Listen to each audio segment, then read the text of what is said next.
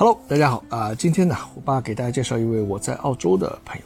那么他是一位热心啊、乐于助人、非常 nice 的一个人。在生活上呢，他是一位标准的好丈夫，那么同时也是位称职的好爸爸。那么在工作上，他是一位认真负责、能力突出啊，在公司里独当一面的中坚力量。那么我们其实不光是朋友啊，那么我们也是业务合作上的一个关系。那么最重要的是呢，他的卡拉 OK 唱的跟我一样好啊，不好意思，我稍微 自卖自夸了一下啊，呃，但是我认为啊，一个喜欢唱歌的人，他肯定是一个非常热爱生活的一个人。那么接下去呢，我们就一起去认识一下这位我爸的朋友 Eric，啊，听他聊聊自己，聊聊澳洲啊，聊聊红酒。我们虎爸课堂今天又跟大家见面，今天呢，我们有一段时间没有见面，因为为什么呢？因为我要等我今天这位嘉宾啊，我们的丁总啊，他非常繁忙，所以说我们要花了一点时间等丁总来我们的节目啊。我们今天的嘉宾丁总来自我介绍一下。嗯哈喽，大家好，我是奥姆集团的 Eric 啊啊，孟总呢刚才开了个玩笑，叫我丁总，我 Eric 或者叫我小丁都可以啊，都可以，都可以，对。呃，其实呢，因为跟这个 Eric，我们就叫 Eric 啊，就是也是呃，我们一一年多吧，一年多这个这么一个交往。呃，其实我本来不想弄得那么硬的啊，大家因为已经看到这个架势了，就前面都是酒，后面也都是酒啊，都知道 Eric 做什么的。我们先从这个呃来澳洲这个事情上来说起，Eric 来澳洲多少时间？我差不多二零一零年的时候，也就十年多一点，哎，啊那啊，10是年多这是第十一年了，这是第十一年。那么当时也是来留学来的。对，最一开始的时候是过来留学的 OK 然后读研究生，然后读研究生其实目的性还蛮强的，那时候我就希望留下。啊，当时来就是想在澳洲留下来。对的，我那么当时你读完学、上完学之后，你觉得是把你留在澳洲的，你觉得最主要的一个吸引你的地方在哪里？嗯，其实是这样子的，我在来留学之前啊，我就过来到这边看过，然后看过之后呢，我那个时候就树立一个信心，不然我也不会过来，就为了读书。读书我的目的也很明确，当时读完研究生，也就是为了去留在这边。嗯，嗯，那那个时候呢，其实我来了，感触比较深的是，呃，因为你如果说拿着海外驾照到了这边的话，你只要有个翻译件，你也可以出去开车的。当时刚好，这是这是我先谈的第一个我印象深的。当时我朋友陪着我一块儿开车，我在路上走，我感受最深的是我在中国那时候考完驾照了上路上，我真不敢上路。啊，在这边反而是比较我在这边我反而敢于上路啊因为我在中国的时候呢，我的感受就是我打了一个转向灯，呃，旁边的车呢不但不让我，就非常还得还得加速踩着油门，还得踩着油门 都不让你加塞。不让我不让我过去。OK，但是在这个地方呢，你打了转向灯，可能刚好和你并排的这个旁边的车没看到你，他就没看到，他就先走了。但是后面的车看到了，一定就会哎踩踏刹，然后让我给这个机会让我让你让过去啊那我会就觉得在这个地方，尽管这是一个很小的事情，但是给我一种感觉，就好像在澳大利亚生活起来不那么的不是很困难，就是心也不是那么累，同时呢也不是这种。大家彼此在抢资源的这么一种状态，因为啊不是这种状态的话，可能大家我觉得但相对比较悠闲一些，就是就是说，呃，大家就是生活的比较 peaceful 一点，就是比较平和一些，这样感觉，就可能他不是说生活就非常赶的，就就非常这种好像匆匆忙忙这种感觉，对吧？整个人会状态会比较轻松一些。那么来了之后，确实也是发现自己当时的这个感觉是正确的。对我来了以后也是，反正更加深了。那当然，呃，读书的阶段也认识很多同学啊、朋友啊。那在这个过程当中，有很多同学也回去了。啊那他们给我的说法就是说，哎，觉得澳洲有一点点无聊，因为毕竟在中国咱人也多，然后晚上商场开门又比较晚。像澳洲这边可能在我们刚来的时候，可能四五点钟、五六点钟就全部都关门了是是是是，是然后超市也都没有了。嗯嗯嗯，但是对我可能每个人也分性格或者分感觉，嗯我说包括到了这边，然后同时呢，呃，我个人还是比较喜欢这种大自然环境的，然后包括这些咱说的，啊，我过来感受这种空气，因为在中国。呃，我是反正北方人，我很长一段时间没有看到这种所谓的啊蓝蓝天白云云 这种，即使说不下雨，但是也很难见到。但在这边呢，我们可以看到这种，哎，然后再就是到了这边，你说喝个水吧，呃在中国总要烧，啊，OK，但是你到了这边，我们可能更多的你说自来水啊就可以。这一点我觉得你说的非常正确，就是说呃来了之后这边才发现说，其实你有钱没钱，就是说你很多大自然的一些东西，很多你我们在国内可能需要花钱花大钱才能享受的东西，在这边其实你就很随便。那你开个车，开个半小时，对吧？去哪一个公园里边，哎，就是那种很纯粹的自然的那种环境，啊，那么这个就是让你能够决定留在澳洲这么一个想法，对吧？因为当时怎么也会考虑到就是做酒这一块的这个生意呢。嗯，其实因为在就学习的过程当中，同时呢，在后来工作整体去了解这个社会的过程当中呢，嗯，是首先会觉得做贸易，因为这算是一个大类的一种选择嘛。首先从做贸易角度上来说，可能比做呃实体这个地方，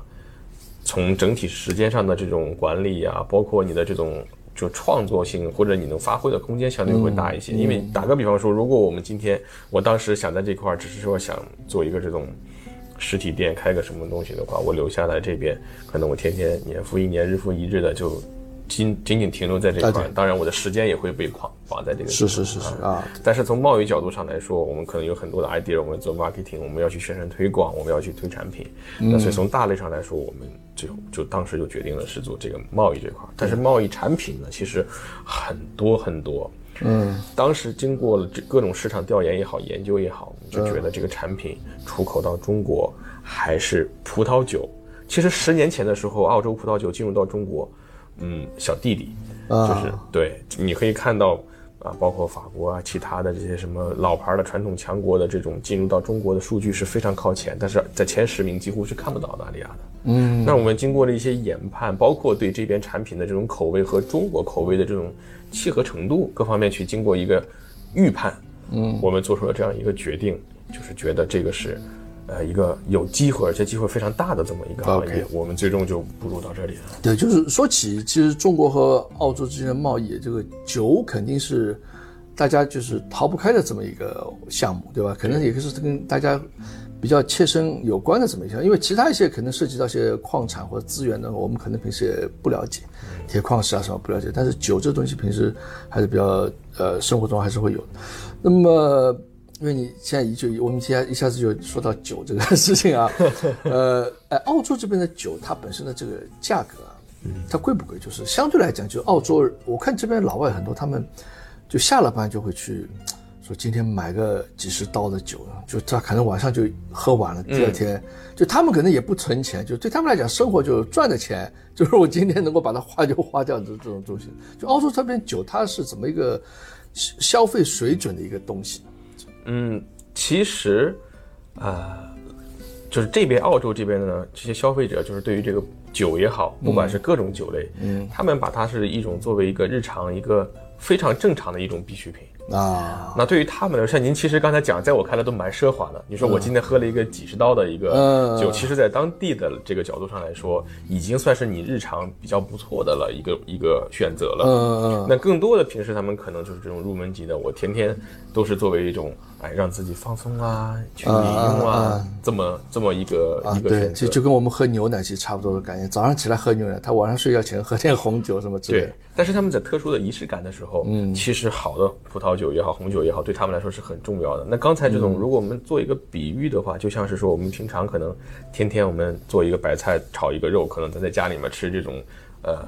普通的家常菜就 OK 了，但是如果到了周六周日，或者是我是什么庆祝生日或者庆新年的时候，我要拿出我一个可能陈年了十年、二十年的，我要拿出来进行一个庆祝，那这时候他是绝对不惜成本，也绝对不惜那个代价去啊，去。这酒是对他们来讲是生活中的一个部分，对生活内容中一个非常重要的，同时还是一个调节的这么一个有气氛，对吧？也也有就愉悦自己的，也有愉愉悦整个就家庭或者朋友之间关系的这么一个气氛。对的，那么因为。澳洲红酒因为在国内就之前一直卖的非常不错，就红酒其实分这个新世界和旧世界。嗯，新澳洲是属于新世界，澳洲是新世界，旧世界就法国，像法国呀、意大利呀、法国、意大利、西班牙呀这些传统的欧洲的，我们说比较有历史的欧洲的这些国家呢，我们通常情况下会把它认为是这个旧世界。呃啊，那像新世界，包括我们说的美国、智利、澳大利亚这些，它都属于新世界，它都属于新世界。对，那么。澳洲的酒啊，就是它和这些旧世界的酒相比啊，它的特点啊，就是这大家同样是红酒，就它的特点是什么？就澳洲比较有名的一些这种就葡萄品种啊，嗯，我们说呃，就所说的，你要喝澳洲酒，你就要喝哪哪哪哪哪种酒，就类似这这个就是给我们稍微做一下知识上普及。嗯，也也咱交流一下，也谈不上普及。那其实是这样子的，就是说对于澳洲来说，大家最一开始认知的蛮多的。就是希拉子这个品种啊，希拉子，嗯嗯，希拉嘛，就就希拉，啊，也是希拉，还有翻译成色拉子，反正就就是 shiraz 这个东西。嗯那在欧洲呢，是这个 shira，它也是有一个 sira，也会有一个单特别的一个拼写。嗯，但是在澳洲呢，这个品种算是发扬光大，同时成为了一个澳洲非常代具有代表表性的啊。你像我们传统的这种，如果讲法国，很多会去讲这个。呃，赤霞珠，嗯，但是对于这个澳大利亚呢，更多的讲的是希拉子。这个希拉子来自于咱说的南澳多一点，比如说这巴罗萨啊，或者是这个麦克拉伦，这些都是比较叫得上号。那当然，像咱们现在在这个墨尔本维州这边有一个这个叫希斯科特，嗯嗯，那这些呢都是澳洲比较知名的这种希拉的这种产区。产区，OK，那就澳洲的希拉是。比较有名的，比较有名的。那当然了，那随着这个呃葡萄酒，它也，我我想我给大家想分享的一点就是说，新世界和旧世界有一点点不同在哪里呢？就是旧世界的这种规范呀、规则呀，就是好的方面，我们叫有传统，确实是有传统的。但是呢，我们用另外一个词呢，可能条条框框会比较多。那这种情况下，给它自由发挥的空间就会稍微小一点点，因为它是有一些规范制度的。你像我们说的香槟，嗯，只有来自于香槟地区的起泡酒。我们才能叫香槟，叫香槟啊，呃，所以说它会有一个这种特殊的要求，嗯，但是呢，对于新世界的酒，他们没有太多的这种，比如说分级啦，啊，然后这一系列的条条框框，你的制作工艺啦，那其实，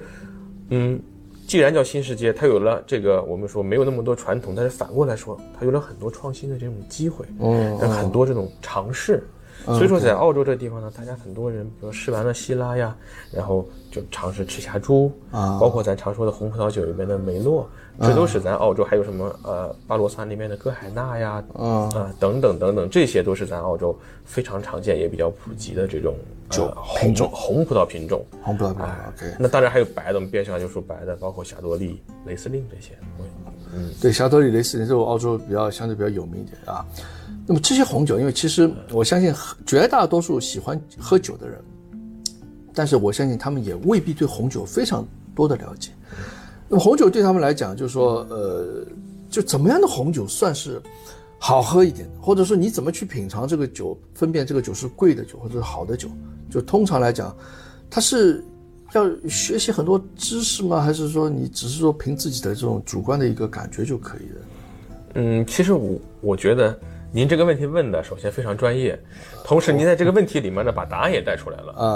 啊！其实为什么这么讲？理论上说呢，不管是我们吃吃饭也好，喝酒也好，嗯，其实对应的可能都会有一些所谓的标准。那比如说今天咱去吃川菜的时候，这个川菜可能会说，哎，它的辣味足不足，用的这个麻椒好不好？那会有一些这种说法。那对于葡萄酒来说呢，其实也是一样的。那比如说咱今天喝的这个酸度啊。然后这些呃叫单宁是吧？哎，丹宁在嘴里面，他说这巧克的感觉呀，嗯嗯，还有后续的这些果香果味够不够充沛，够不够充足，嗯嗯，等等这些，它就有一个平衡。其实有一个词在葡萄酒界常说，就是叫平衡。你比如说，你这东西太酸了，肯定也是不好的。嗯，你的单宁过重，那肯定也是不对的。你光有果味，但是没有其他的这些东西做支撑，那又不可以。所以说，它会有一个这种均衡点。嗯啊，但凡是均衡的，我们就平衡的，我们都会认为这是一个比出，当然 basic 简传统意义来讲算是不错的。嗯，但是我为什么说您把答案也带出来？您刚才提到第一个，哎，到底有没有规范？有规范，还是就纯主观的？嗯，那其实这也是答案的非常重要的一个部分。因为在我看来，如果说一个专家告诉你说这个酒多么多么的好喝，多么多么的值钱，多么贵，但是你自己喝起来的过程当中，我个人不不喜欢。那对于这某一个单独的个体来说，它就不算是好酒，对，因为我不喜欢。还是要看自己的一个怎么讲一个兴趣爱好嘛，就看看自己的口感上是不是能够适应一下这个酒，对吧？因为你说起澳洲红酒，大家都知道这个奔富嘛，奔富在国内现在卖的非常畅销。就是说他这个酒啊，就是人家说起澳洲红酒就会想到奔富，就是不是他这个酒真的是它的品质上在高人一。等啊，或者就是它畅销的原因，你觉得到底应该是什么？二位，你们最早也是做过奔赴的，对，其实，在最一开始，差不多七八年前的时候，我们也是在澳洲非常大的出口奔赴到中国的这种经销商，呃，当时也能排进其实全澳洲前五的。呃，嗯，然后后来呢？后来奔赴他们就自己觉得说，在澳洲卖的好了之后，他们就自立门户，就自己。就这一套全都自己来做的，没，其实也不光是这个意思，因为当时在我们做的时候，我们也并不是说独家在做这个事情，那大家算是一个多条腿走路的这么一个。那这个在我看来，就和很多行业是一样的，在发展的初期阶段，在谁也不知道谁会成为什么样的。嗯，之前，嗯，那大家都在跑，但当真正他崭露头角的时候，他可能会有一些资源上的优势啊，跑道上的优势，他就可以越跑越快。嗯，那像奔赴，刚才您提到了，在我看来，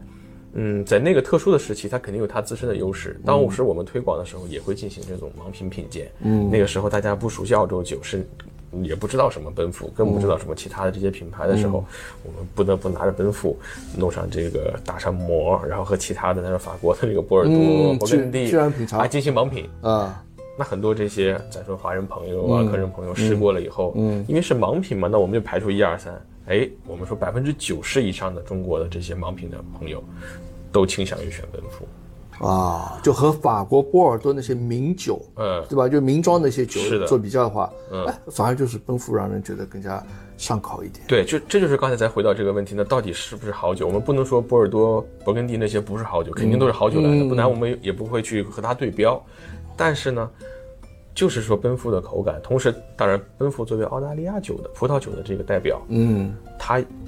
是非常非常符合咱们中国人的这种饮酒的口味和。饮食的习惯，所以说在这个特定的时期，它就应运而生，诞生了这么一个比较强势的一个品牌出现。OK OK，那其实它的酒就包括澳洲的酒，它它的口感跟法国比起来，就他们说是不是就相对不是那么特别酸，或者说是不是比较适合我们中国人的口味？嗯，有一点甜的这种感觉。对，它会有这种让您联想到这种，比如说黑的这种水果呀、梅子啊这些东西，会让你联想到这种。就甘甜的这种口味，那当然它的酸度没有那么高，因为这边相对来说一来干旱，二来温度呢会稍微高一些。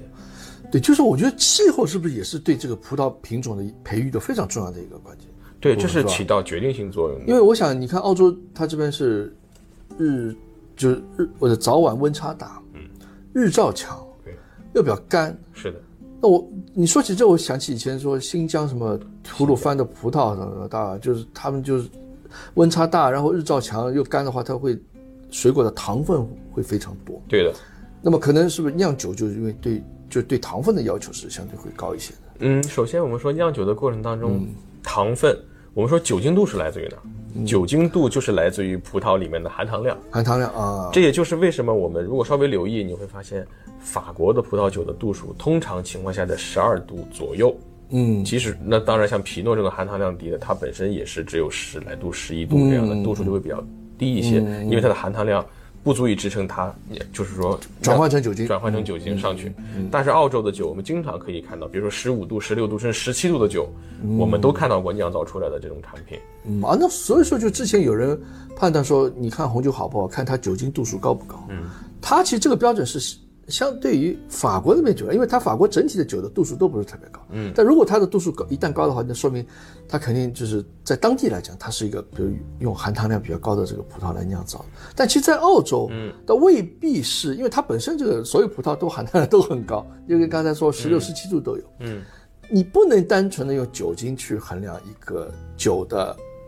品质的好坏，对吧？可以可以这么理解，这个是非常非常对的一种说法啊。呃，之前其实在我看来，就是说有一个饮酒圈的一个小误区。嗯，其实这个小误区呢，最一开始传递到葡萄酒界的是咱说的中国白酒界。啊，因为中国白酒我们都会说，你这个度数越高，肯定对应的这个不管是品质还是价格，因为你蒸馏的次数或者是勾兑下来的就会越。那是烈酒，这是烈酒，那是讲的是蒸馏以后或者是酿造以后带带来的酒精度。但是对于葡萄来说，它就不一定。你像举个最简单的道理，比较知名的这个罗曼尼康帝，它本身是黑皮诺。嗯，但是这种可能几十万、几百万一支的这种酒，它的度数也就十几度啊。对，理解理解理解，就是说你不能单纯去用酒精的这个标准去衡量一个酒，因为其实说实话，我觉得国内跟国外喝酒它还是有一个不一样的地方。就国外它酒是品酒，就国内就喝酒基本上都是属于一种吃饭的时候就比较多的对啊，佐餐那些酒，它可能是就着餐菜一起吃的。国外就我随便就两个人拿个杯子就可能，他可能未必对这些高酒精度的酒，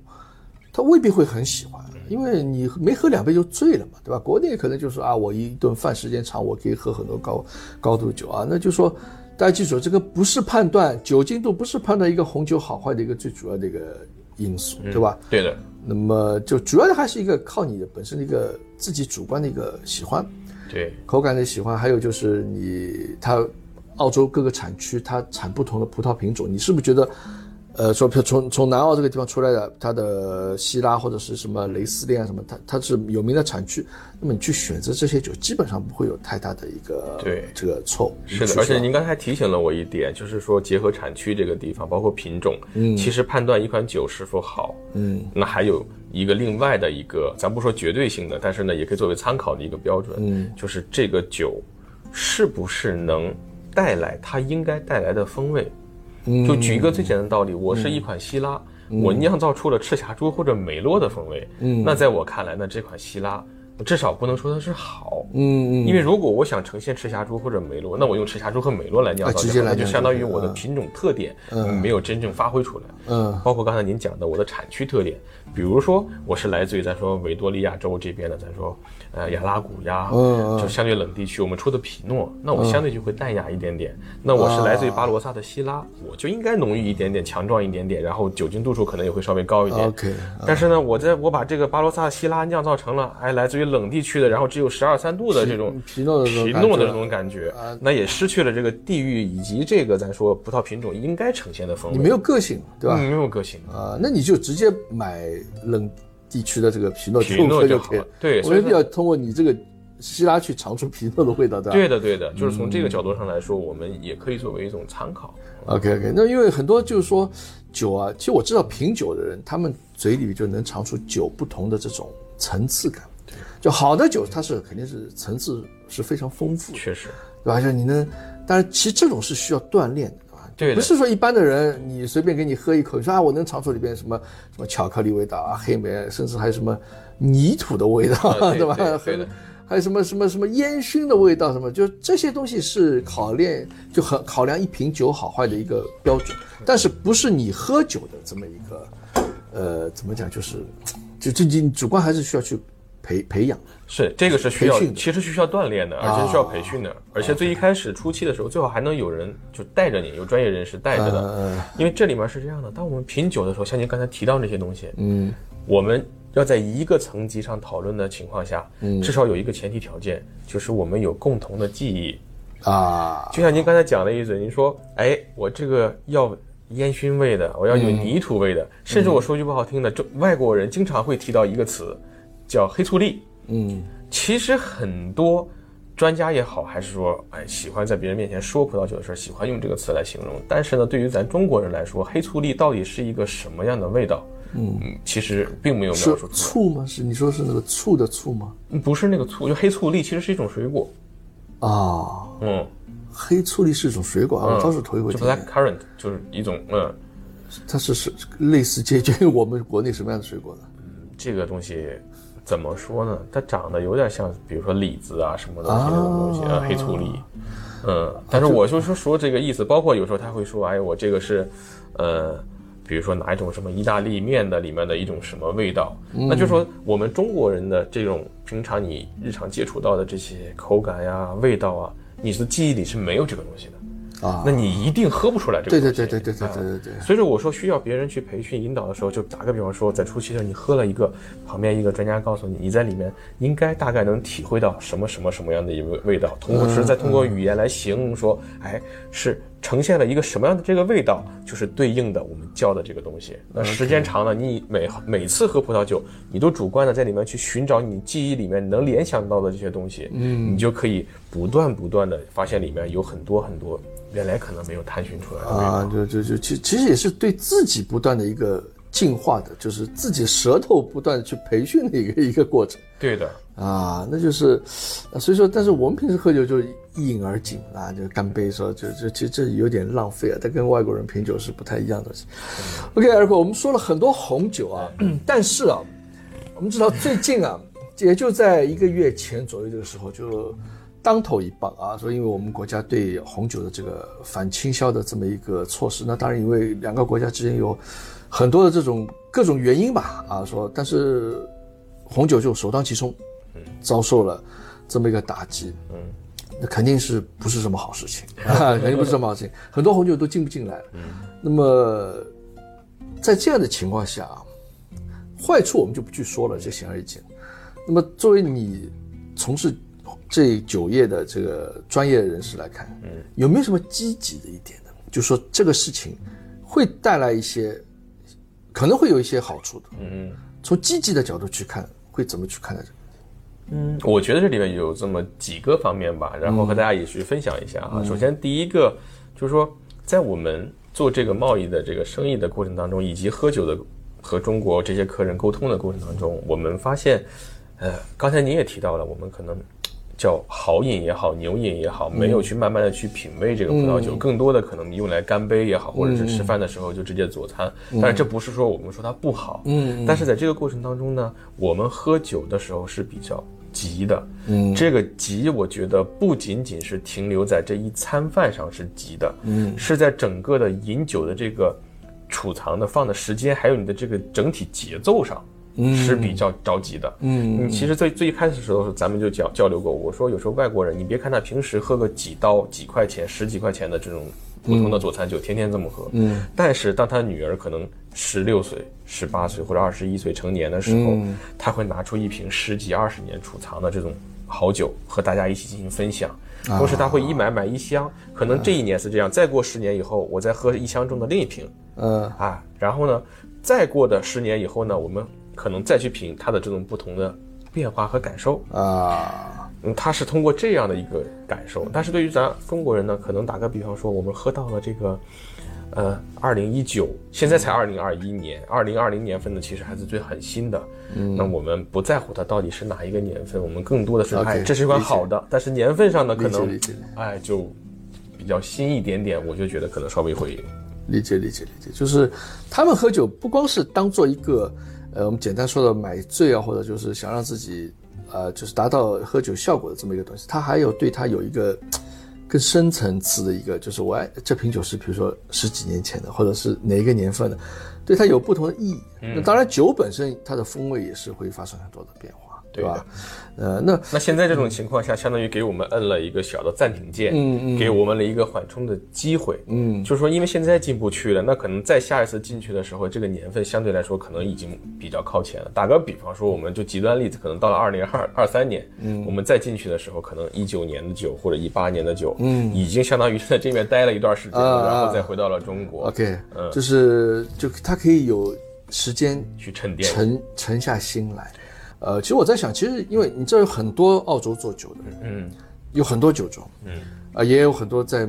做酒贸易的人，参差不齐。对，那么这也是不是也是一个机会啊？就是这么大浪过来之后啊，也是一个大浪淘沙的一个机会，看是不是看谁有实力。那么也就是说，如果说这个反倾销的事情结束之后，还是有酒庄能够提供质量品质很高的红酒，那说明这个酒庄就是一个有实力的一个酒庄，对吧？或者有人还在做这个红酒生意的话，那说明他是一个相对还是有实力的这么一个，嗯呃行呃行业人士，可以这么理解吧？我很赞同这种说法。那当然，我觉得，呃，一方面表表现了他的实力，就是确实有比较雄厚的实力，在这个过程当中，别人可能被淘汰了，或者别人在这期间转行了，但是呢。这是一方面，另一个方面，我觉得比较重要的是，他愿意就是生产好酒，或者为这种广大的这种酒类爱好者提供产品的这种初心，我觉得这个也是很重要的，因为有的时候他可能咬牙坚持，他可能没有那么大的资金背景，也没有那么大的这种商业化的这种支持，嗯，但是呢，还是依依然的保持这种所谓的匠人精神，这也是我觉得澳大利亚酒一个非常有特点的一个地方，嗯，大家会说，哎，有的经常会开玩笑说我们是土澳，大家有时候会说一根筋什么的，但是我会觉得这一根筋，如果说把这一根筋用在对的地方，或者用在你专注的事情上，其实就是我们真正意义上说的这种追求品质的这种。匠人精神，那这个过程当中剩下的大浪淘沙淘下的这一批，是真正的，不管是爱酒也好，做酒也好，有实力的人也好，可以给大家呈现出更多精彩产品的，其实是靠这波人。是是是是，因为你刚才讲到说匠人精神，就是说也说到土澳，澳洲确实比较土。说说实话啊，就这边你要说跟那种很很不是跟什么很 fancy 啊，或者就是很很时尚、很高价是这种都没有关系。它是比较实实在在的，那么其实红酒上也是这样。对，它这边的酒啊，很多酒它跟法国酒没有办法比的地方就是啊，从包装，从你整个一个礼盒开始，人家拿上来就啊，这瓶就几千块，人家说啊，这就值几千块，先不管里面酒好不好。对。但澳洲的酒就很简单，比如举个例子啊，比如说像这个酒，嗯，就像这个这瓶是九纳士，就就很简单嘛，这个就是你随便一个就是一个标签，嗯。就往上一贴，对吧？就好像没有那种好像看是城堡啊，或者是那种很古典啊，很有历史啊，好像就不是这样。但这就是澳洲酒的特点，应该是这么讲。对的，我觉得就是通过这么多年的观察呀什么的，其实你包括看澳洲酒这些，从。即使说现在澳洲的奔富，刚才咱既然提到奔富，包括您提到这些啊商业型的这种非常大的，就麦克菲森，您可能提到周纳什，包括其他的像什么 Top Rack 陶贝啊，年度酒庄 Jim Barry 啊，等等这些酒庄，它的包装其实都不是您说的那种看起来很华丽，然后呢很张扬的这种。是是是是是是。因为我觉得澳洲人更多的是说，我有一分钱，我就要把这一分钱装到瓶子里边。OK。因为我觉得最终的这个东西。我们喝的还是瓶子里面的东西，而不是说本身喝的这个瓶子。你瓶子再好看，你酒倒完了，你要不在家放着，要不就扔掉。嗯。但是真真正我们体会体味的，然后来到我们身体里面的，还是里面的。所以说，它更多的是在乎里面的这种呈现。我觉得。OK OK，那所以说，大家以后买澳洲红酒，不要被表面的瓶外包装所这个欺骗啊！就是你不要说，因为这酒看上去很便宜啊，或者这酒看上去很廉价，它其实。不是这样的，他的所有的精力、时间，呃，人工都花在他瓶子里边这些东西上。对的。那我们再说回来，说刚才说那个反倾销啊，红酒现在是没有办法了，红酒现在是没有办法去，呃，因为它征收你百分之两百的税，对吧？两百十二的税。那当然你有钱，你可以去，我说我不在乎，我就要花多花两两倍的钱去买这个酒，当然也可以。那但总的来讲，肯定是一个比较大的一个打击。那么红酒暂停键摁下去的话之后。那嘉许，你们有什么对策呢？给就是给你们也好，或给我们做酒的也好，或者给国内的消费者来讲呢，也有什么其他的一些方法？嗯，就着您这个问题，我稍微细化的讲一讲这个事情啊。首先，针对反倾销、反补贴这个地方呢，它有一个就是咱说有一个规则，这个规则呢是针对两升以下独立包装。啊，两升以下独立包装的澳洲进口的红酒，哎，我要加征保证金，这个百百分之两百的，对多加百分之两百税。两升以上的就没有，它不在这个范围之内。但两升以上的酒，我们平时很少见。对这个可能相对少一点点，但是呢，如就是既然我们提到了这个问题，可能要相应的找一些所谓的解决方案。嗯，那这种情况下呢，确实可能不太适合，就是自己在家里面自在饮了。那原来可能一瓶我都喝不了，你现在直接两升以上，基本就三瓶了。你说叫我一次性喝完，可能也不现实。但是我倒在想，对于这种出去聚会，是的，一桌人吃饭的话，我觉得倒是可以少带两瓶，对吧？你一般通常一瓶可能哎一圈没倒下来都没有了。对，但是我是两升装的，哎，我们今天这次平时要带一箱的，今天可能只要带两瓶就可以了。对，也是个机会，说不定。对，这是反正在特殊应用场景下，其实反而可能会带来一定的机会。嗯嗯，只是客观的讲，因为从包装啊、工艺各方面，两升装会比包括运输各方面啊，对它的瓶子啊什么，它都需要重新来再再再生产啊，对，所以成本上会高一些。嗯，但是呢，从替代的解决方案上来说，是一种选择，是一种选择啊。两升以上的红酒是一种选择。对，那么其他还有没有？还有呢，就比如说，呃，应对这种情况。我们有可能会看到一些品牌的中国落地，就是品牌的中国公司。就是比如叫品牌中国之类的这么一个概念。嗯，那这种概念是什么呢？举个例子说，还是可能以咱还说以奔富吧，比如说奔富有一些比较好的这些酒，它原来是在澳洲进行的生产，但是呢，你是两升以下包装，你又进不了中国，那我可能把其中的这个原酒酒液通过非常好的运输条件给运回到中国，在中国进行灌装灌装灌瓶。那因为刚才又回到这个问题，酒呢还是原来的酒，我还是这个高品质，我有把控的，我只是说我在哪里面进行包装而已。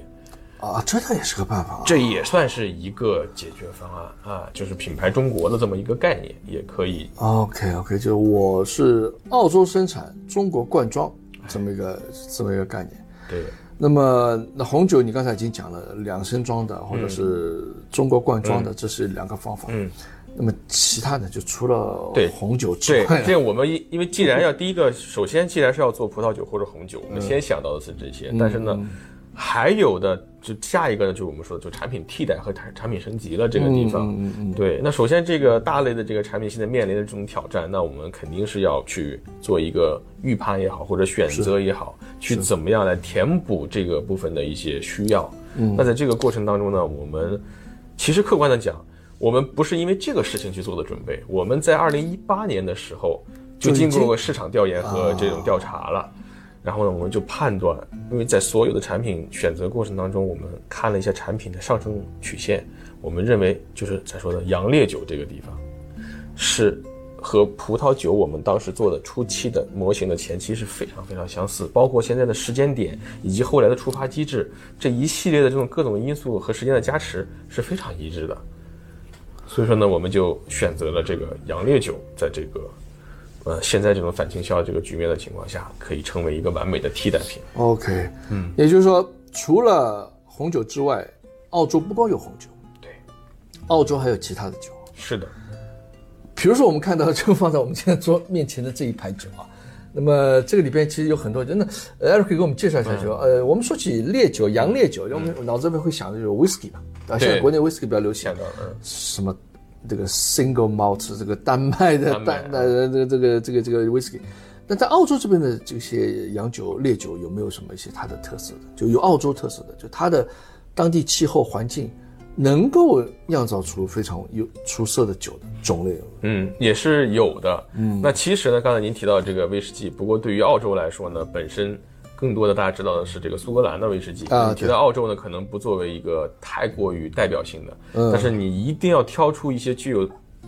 澳洲代表性的这个洋烈酒产品。那我个人认为哈，朗姆酒啊是首当其冲的一个。，OK，朗姆酒就是我们看的那个《加勒比海盗》里啊，边、对的，杰克船长啊，啊，那个他们手里这经常拿着一瓶呢，他们喝的就是朗姆，是吧？是的。那朗姆它的这个原材料是用什么来做的？朗姆酒的原材料呢是甘蔗，哦，甘蔗。它是使用甘蔗作为原材料的。澳洲它当地也是有这样的一个甘蔗的这个产地的，是吧？是的，澳洲的这个不光是有，它还是拥有了世界上最好的甘蔗产区之一，就是在咱昆州这边，啊，昆士昆士兰州。昆士兰州 OK 在黄金海岸，那黄当然啊，黄金海岸那边就是那种阳光明媚，就是相对来讲，就天天气比较热对啊，它可能这个日照时间更加长一些。这个对，同时纬度又比较接近于赤道，然后对，啊因为您也刚才提到，咱说加勒比海盗，其实朗姆酒是始于加勒比，就是咱说的这个古巴一带，南南美南美哎，嗯但是从纬度啊各方面条件来说，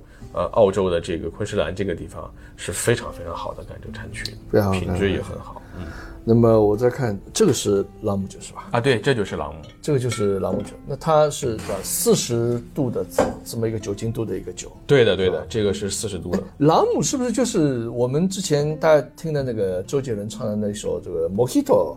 它就是它是朗姆酒来调配的是吧？哦，对对对对对，啊。那个 Mojito 就是他当时当大家可能会留意他唱的时候里面用的那个怎么放着柠檬，但是是透明的嘛，嗯。是白色的。因为朗姆本身呢，它也是分大类的，嗯。总共通常情况下我们会说有四个大类别。嗯。那常见呢就是说我们看到这种透明的白朗姆。，OK，这瓶这瓶是白朗姆。白朗姆，白朗姆其实就是您说的周杰伦唱 Mojito 的这个基酒。啊啊，这个就是它那个 Mojito 的基酒啊，所以说它是白的，对它透明的，对，然后呢它也是甘蔗做的。它也都是，只要在澳洲这边呢，它是有一个法律要求，只要叫朗姆酒，一定第一个是甘蔗，嗯，第二个一定要在橡木桶陈年至少两年以上，你才能叫做朗姆，不然你是违法的。哦，就是甘蔗做原料，然后完了之后还要在橡木桶里边再存放两年以上，才能有叫资格叫朗姆。有资格叫朗姆。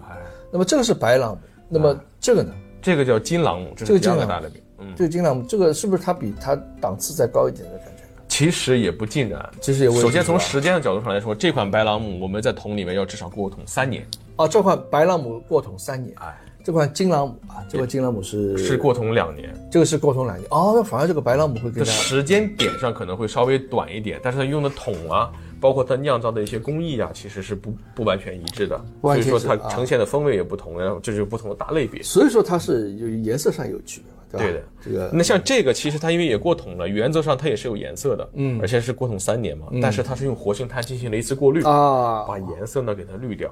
其实澳洲以外的很多其他的国家，对于朗姆的这个规范要求是很不严格的，是非常宽泛的。OK 他们对于白朗姆的要求呢是不用过桶的，啊，不用过项目桶，不用过项目桶的所以说这种价格就会相对来说比较低廉一些，因为它没有这种时间成本，也没有桶的成本，也没有人力的这种维护成本，什么都没有。我只要正常的进行了一个蒸馏，我就可以直接面试，其实省到了很多环节。但是因为澳洲法律的要求，它是一定要过桶的，所以时长也会比别的国家的这些不过桶的长很多。其实我听说不光朗姆，嗯，澳洲的白兰地它也是必须要过桶的。必须要过桶两年以上才被才能叫白兰地。白兰地啊，OK，就是说这些呃烈性这些烈酒，这些都可以称称之为烈酒，是吧？就它的一些方法用的可能就是一些呃，就是通常我们国内白酒也是会用的，就蒸馏这个方法。蒸馏。啊，就说是不是就它现在反正先酿酿完之后，它把这个就就发酵什么之类，就嗯。他让这个呃这个液体啊，达到很高的一个酒精度数，嗯，然后再通过什么办法稀释啊或者怎么，样再调配一下。是的，啊，那所以说你不能光从酒精度去考虑喝一个酒，你要喝光从酒精度考虑的话，那你直接去喝那种说刚刚酿完的这种 八十几度酒是吧？甚至会更高。还有有九十五、九十六度啊95的那个生命之水嘛？那那个伏特加有一个，很多人因为这个喝了，我因为之前也做过这种小调查呀什么的，很多人喝了就直接就挂了。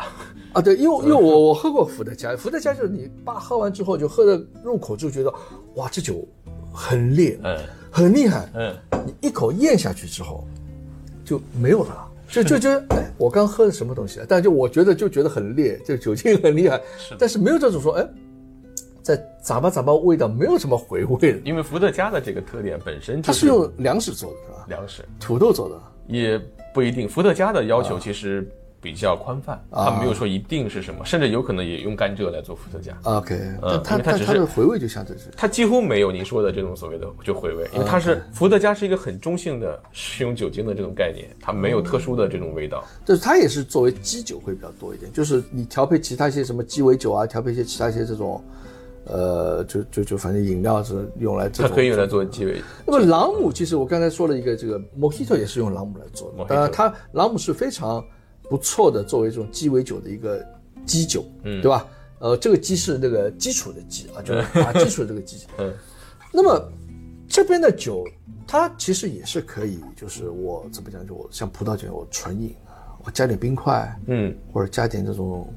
水，我不知道这不是加水啊，一般？可能这边没有习惯加水，嗯或者我直接纯饮，我什么冰块也不加，直接拿着这样喝水是可以的。啊。对于朗姆这个地方是可以的。那这个东西呢，首先是，比如说这个白朗姆，我们刚才讲，你加一些这些柠檬、苏打水啊，去做作为 Mojito 基酒是可以的。但是呢，就是最近呢，我接触来得到反馈呢，咱中国朋友的这种口感，喝起来觉得它非常像咱们的中国白酒，啊，所以作为纯饮也是完全没有问题。是的，是的，是的，是。然后包括咱说的这个金朗姆，那喝起来呢，这个也会像您说的，尽管都是四十度，但是呢，酒精的体验度上感觉就会比较强烈一些。对，就是你喜欢喝酒的人哎啊，就这个就更加刺激一些，是对？可以这么理解。然后这一款深朗姆就不得了了，深朗姆是要在桶里面过桶五年以上。深朗姆啊，这这款这款这款是让我看一下啊，啊对，朗姆啊，大家可以看到上面写的五年啊，五年这个要过桶五年。那现现在我们手里拿的，那它最起码就是二零一五年至少，酿造的，对吧？而且它这个酒有一个很大的特点，就当地的法律有一个，刚才又回到就是说土澳的问题，这澳洲人比较直接实在的地方，嗯嗯，它的法律要求是，你在这个调配的过程当中，比如说里面有五年的，有十年的，有十五年的，你哪怕里面百分之九十是十年、十五年的，嗯，你就放一点点五年的，你只能以你调配的这些所有的这些酒的最年轻的那个年份来标注。OK OK，嗯，就你只要有年轻的混在里边了啊，那这对不起，你的酒只能你就是算年轻。的。啊，哪怕你百分之八十都是老的。八十九十，都是甚至我第一批五年的，对不起，你就是五年 OK，的。呃就他们这边相对来讲还是比较严谨一点，严啊谨，而且比较实在的，它不存在说，如果说按照这个规则是反过来的话，我只要放一点点就是十年的，那可能我绝大多数都是 两年的，然后我就放一点十年的，其实这就是我想表达啊，的意思。理解理解，就是咱国内白酒是不是说它可以放一点什么，比如茅台的一些什么，它的原浆什么啊，我可以拿去说生很多儿子，生很多孙子出来，是吧？OK，这个是朗姆是它的这个特点，因为其实我之前也喝过这个朗姆。首先，我觉得这个朗姆它有烈酒的味道，首先哦没问题。啊，说你追求酒精的这种感觉是没有问题，但是它没有这种喝完之后可能有那种很烧喉的烧灼感。你就觉得啊，你我们白酒喝完之后啊，就啊，就这喉咙都着火一样，但朗姆完全没有这，对，非常顺滑，而且就是它有一点回味，它回味很强，就是就有一种甜甜的感觉，嗯，就是你作为一个就是纯饮的话来讲，我觉得它比较适合。的。对的，它会有一种，就像我们说的，尤其是这个深朗姆，因为白朗姆的特点，它经过过滤以后，或者想呈现的是一种酒体不是很重的，就让人觉得很清爽的，在嘴里面呢就是淡淡的这种感觉。但是呢，这款就深朗姆，它会让你在嘴里有这种咀嚼感。你会有这种这种比较厚重的，像您说眨一眨嘴，然后感觉里面哎会有这种厚厚的，然后是这种是是是在嘴里有分量的颠颠起来是是是是，这种感觉。对对对。对啊，那这个是，呃，因为为什么说这么多呢？啊，就大家看到这瓶酒啊，这个是五年的这个朗姆酒，是这边他们的这个酿酿酒厂也是用非常最古老的、最传统的一个什么一个大的壶的蒸馏壶蒸馏壶是吧？是啊，您现在在说这个哈？啊对对对对，这个是朗姆酒，因为刚才讲的是大类。那其实呢，这个朗姆酒呢是来自于也是很有来头的。为什么我说它是具有代表性的？它能代表澳大利亚的是什么？因为澳大利亚我们说具有这种所谓的海洋性精神，因为它是创新来的、开拓来的。因为这个东西这片大陆曾经是不被人发现的，那后来是西方的一些国家来到这边才看到了澳洲。那这个呢是离不开这种海洋性的。那刚才您讲到，不管是捷克船长还是海军也好，海盗也好，其实海上的人对于朗姆酒是。非常依赖的，而且非常喜欢的。那这就代表这种追求自由、崇尚自由，然后探索的这种精神的。嗯嗯，那所以说呢，它是可以说是最代表澳洲的这种精神的。那为什么又讲到这个酒厂？嗯，这个酒厂是澳大利亚最古老的蒸馏厂，它都没有之一。这个大家可能也可以去看一下这个瓶子上写的这个，在这儿，OK，一八八四，你啊，从背面我哎，我我回头会哎放张照片在上面。可以啊啊这个一八八四年就已经有了，就已经有了这个蒸馏厂了。嗯，那是整个在澳洲现行在册里面所有的最古老的一个，现在已经一百三十六年了嘛。好，嗯，非常传统、非常古老的这么一个酒。是的，呃，大家记住啊，记住这个酒啊，因为为什么我会一而再再而三说这个酒？因为你们如果要喝到这个酒的话，你就要找虎爸，找虎爸说 Eric 把这个最好的这个五年的这个朗姆酒，哎，Eric 都卖给我们了，所以说我们。呃，因为我们也是重新开始嘛，就是想寻找一个新的一个品种去看一下。其实我觉得这个东西呢，关键最重要的一点，它的价格不贵，对，对吧？对。就你跟我们平时所知道的洋酒的啊，什么人头马啊，什么这种干衣啊，什么，它的最大的优势就是价格。其实，呃，它跟一瓶这种红酒的价格啊，嗯，就差不了，差不多。对吧？差不了。你如果找虎爸买的话啊，就是这个价格。但你在市面上找别人的话就买不到，对，就就差不多这个价格。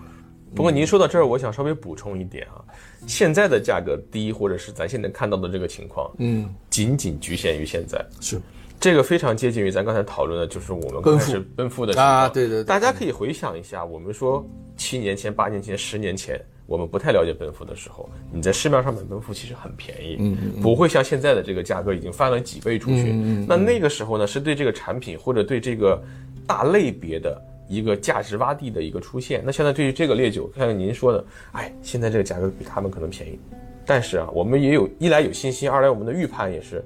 过不了太长时间，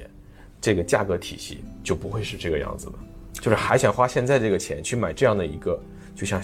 大家比较开心的，想用现当时十年前的价格去买现在的奔富，都不现实的，不会的。不，你说的现在已经不是现在的，就你说的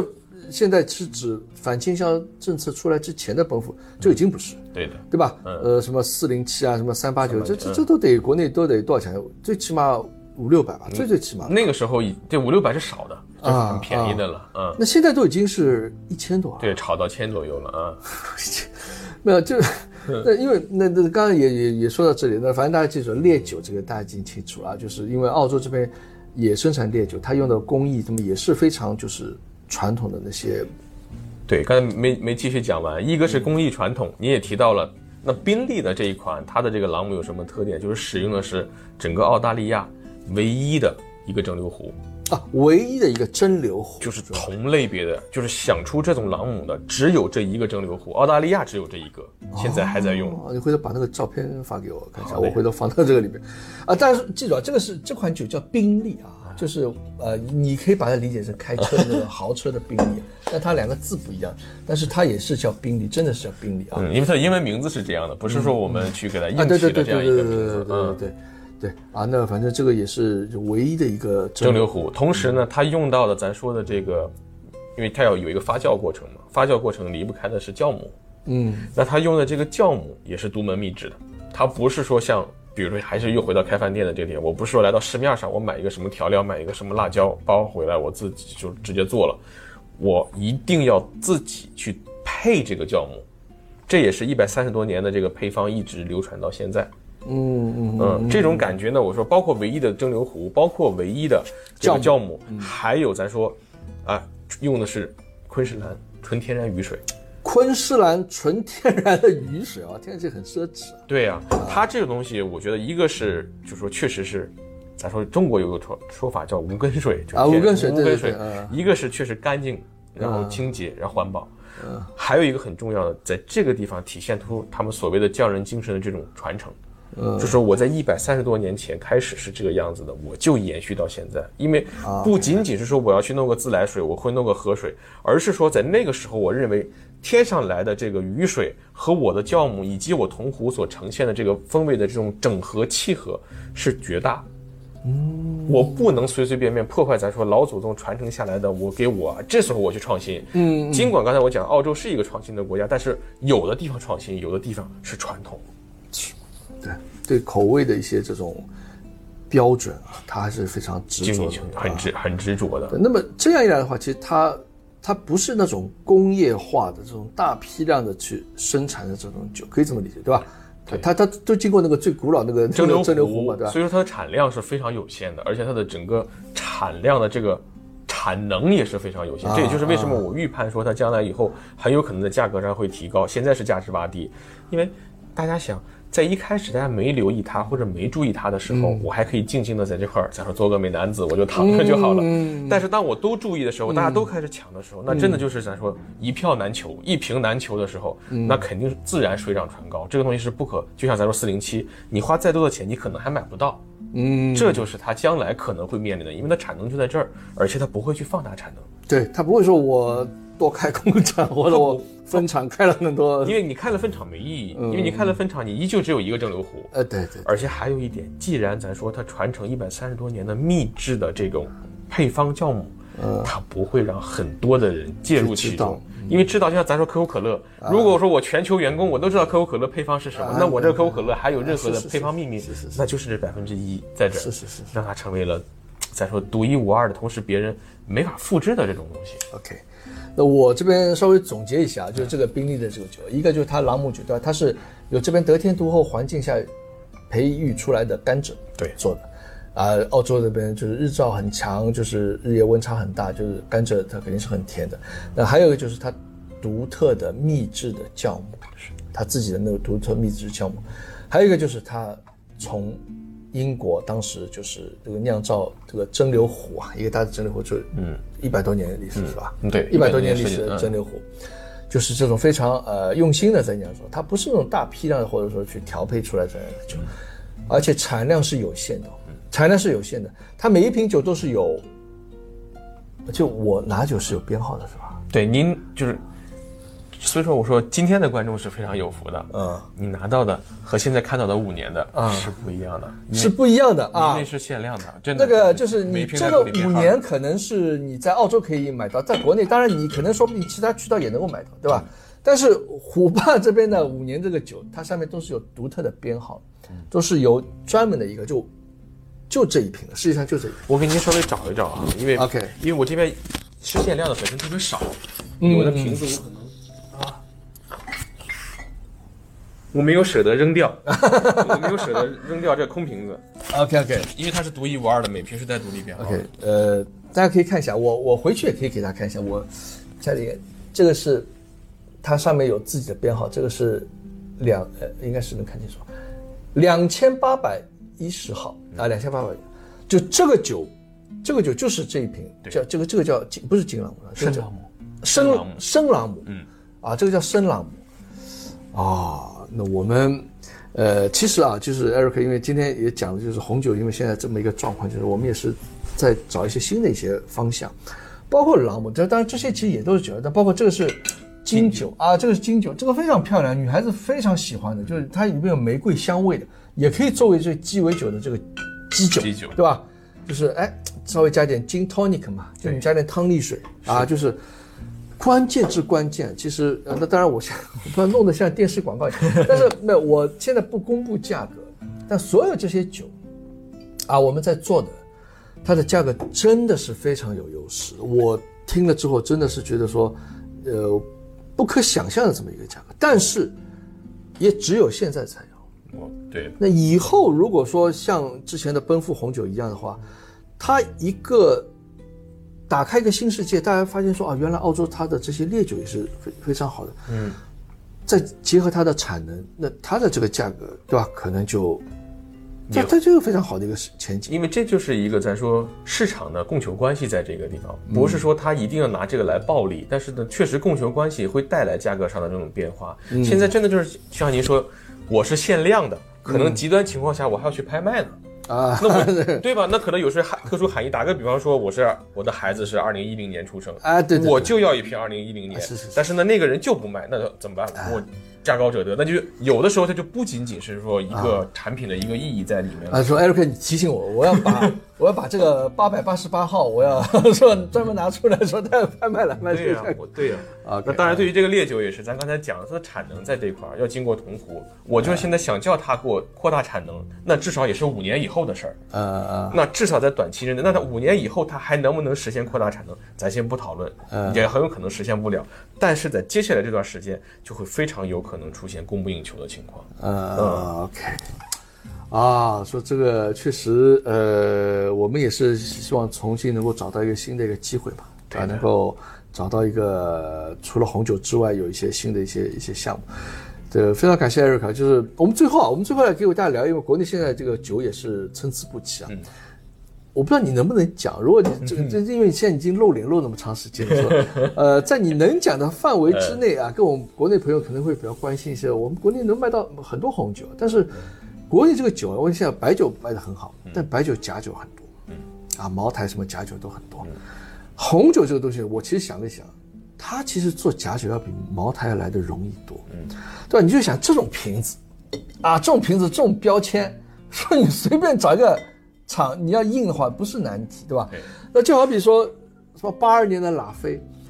都说全国已经卖出去几万瓶八二年的拉菲了，说 说那一年那有没有那么多产能还不一定呢，就那那那肯定是没有那么多产能对呀。那包括奔赴这些，就是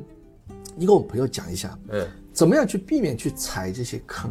怎么样去就是这个现状是什么样的情况？就是啊，类似什么奔赴啊，什么真的假的，嗯说喝了喝了喝了真的之后，以为啊喝了假的之后，以为真的是假的，是吧 这个对，这这算是一个比较有趣的事儿，您提醒了我。呃那之前呢，我是真的有一个朋友，他是在澳洲这边长居，然后呢，有一次要回国了，然后突然间想起来，哎，回去看朋友不能空着手嘛，那我们已经从澳洲回去，那大家正好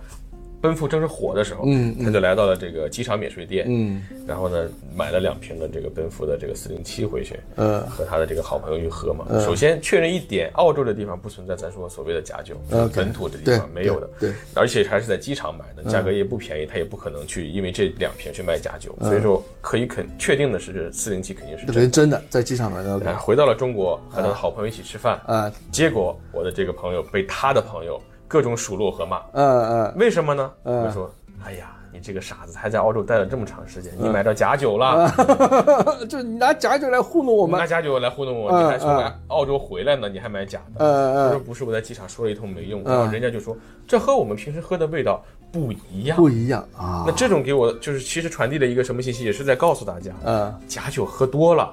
你适应了假酒的口味，真酒回去了，你反而不适应。啊啊啊！说这个挺悲哀的，就这是那些同他的朋友，他肯定到最后回过神来的话，觉得说，我这几年喝的四零七，